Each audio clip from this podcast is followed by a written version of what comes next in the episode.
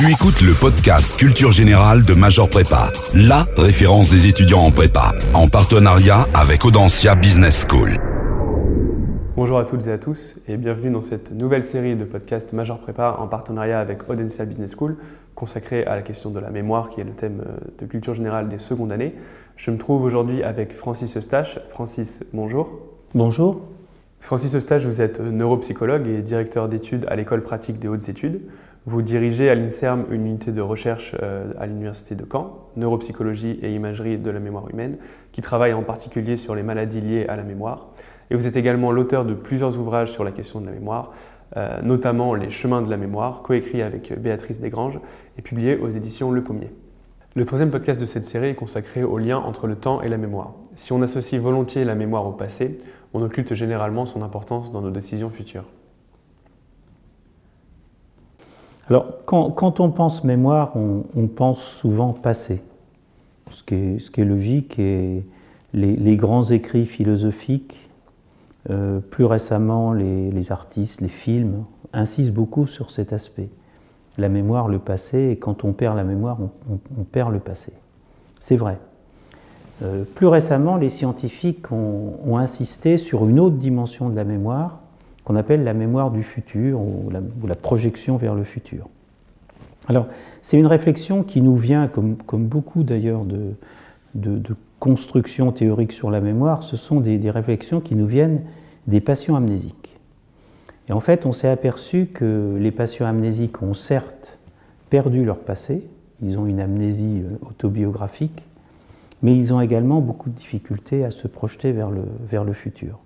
C'est-à-dire que si on demande à, certains amnésiques, hein, euh, si on leur demande qu'est-ce que vous ferez demain, qu'est-ce que vous ferez dans quelques jours, eh bien, on voit que les, patients cherchent et puis euh, alors ils font des réponses du type euh, je sais pas, c'est blanc, ou des réponses, alors il y a un, amnésique célèbre qui avait répondu ça en disant je sais pas, c'est comme si je, nageais dans un lac. J'ai beau nager, je, nage dans le lac, mais il n'y a, rien d'autre. Il n'y a que le lac. Donc, euh, ça, ce sont des, travaux qui ont été faits qui, qui, montrent que les amnésiques euh, comprennent la notion de futur. Ils savent qu'il y a avant, qu'il y a après, que, que le passé, c'est toujours le passé, que que le, futur, à un, moment, un moment, ça deviendra le passé. Ils comprennent tout à fait bien la notion du temps qui passe, mais la difficulté qu'ils ont, c'est voyager vers le futur, comme ils ont également une difficulté pour voyager euh, vers le passé. Donc euh, ça, c'est un, point très important. Et puis ensuite, il y a eu des travaux à partir des années, euh, la fin des années vers 2007, 2008, 2009, et puis les années qui ont suivi, enfin, c'est des travaux qui datent en gros d'une dizaine d'années, euh, des travaux en imagerie cérébrale. Certains d'ailleurs de ces travaux ont été faits dans mon laboratoire, on, demandait à des personnes euh, soit d'évoquer des souvenirs autobiographiques, soit au contraire d'imaginer des événements plausibles. Par exemple, qu'est-ce que vous ferez aux prochaines vacances? Vous voyez, se projeter comme ça.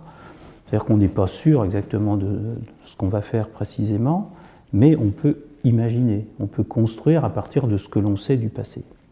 Et ce que l'on a montré dans tous ces travaux, c'est que les régions cérébrales qui sont activées, soit quand on va dans sa même, consulter en quelque sorte sa mémoire autobiographique, ou au contraire quand on se projette dans le futur, on voit que les, régions cérébrales sont quasiment identiques. Alors, ça nous a permis, euh, nous, neuropsychologues, de, redéfinir un peu la, mémoire. Qu'est-ce que c'est que la mémoire? La mémoire, c'est une sorte de, jeu avec le temps. C'est-à-dire que je suis dans le présent, euh, en fonction du contexte, euh, ce que je vois devant moi, ce que je ressens, et en fonction de mes ambitions, de mes aspirations, qu'est-ce que je vais faire? Je vais d'abord me projeter dans le futur. C'est-à-dire que qu'est-ce que je vais faire? Hein, je, suis ici au présent, qu'est-ce que je vais faire? Je me projette dans le futur, et bien entendu, cette projection dans le futur, je vais l'alimenter par des représentations du passé, que ce soit des connaissances de mon passé, que ce soit des souvenirs de mon passé, ce que j'ai fait hier soir par exemple, qui va éventuellement influencer ce que je vais vouloir faire. Alors ça, cette vision de la mémoire, c'est très nouveau.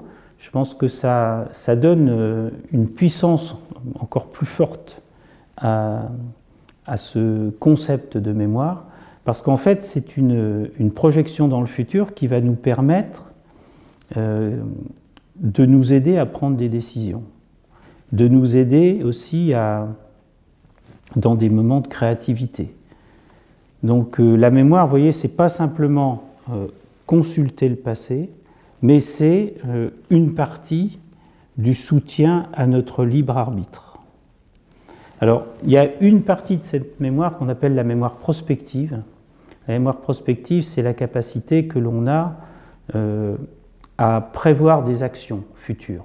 Alors, ça peut être des choses très simples, hein. ça peut être aussi simple que de que de surveiller un plat dans le four ou des choses comme ça. Et en fait, on s'aperçoit que ce sont des mémoires extrêmement sensibles, qui vont être perturbées très vite, par exemple dans les, dans les maladies dégénératives comme, euh, comme la maladie d'Alzheimer.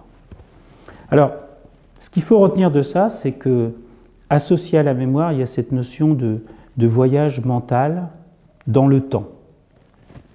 Et en fait, notre cerveau, il a comme particularité d'être euh, pourrait dire un grand voyageur, parce qu'il nous il permet comme ça de voyager dans le temps, mais il permet également de voyager vers les autres.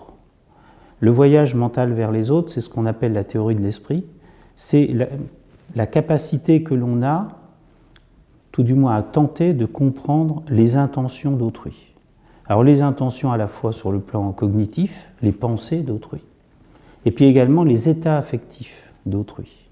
C'est-à-dire qu'en en fonction de la situation présente, mais en fonction d'un certain nombre d'indices. Alors ça peut être la voix de la personne, ça peut être son visage, ça peut être les mouvements euh, qu'il fait, les interactions avec d'autres personnes.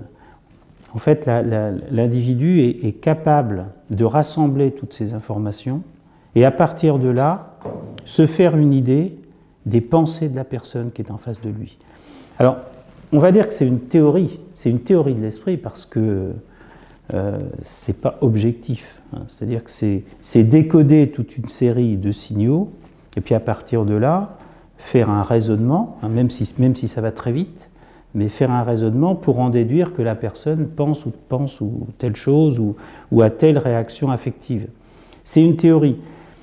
En même temps, cette théorie, elle est cruciale parce que c'est ce qui nous permet de, réguler nos interactions sociales. Et là aussi, euh, les, maladies, que ce soit maladies, certaines maladies psychiatriques, certaines maladies neurologiques, nous montrent euh, que ces fonctions de cognition sociale peuvent être altérées. Et donc c'est aussi très important de les comprendre de ce point de vue-là, parce qu'en fait, ce qui pose souvent problème euh, euh, pour le maintien, disons, dans la vie sociale des personnes qui ont une maladie psychiatrique ou une maladie neurologique, eh ce sont ces difficultés en termes d'interaction sociale qui conduisent à des troubles du comportement. Qui conduisent à des troubles du comportement parce que les personnes qui interagissent avec ces patients ne comprennent pas hein, ces, troubles du comportement.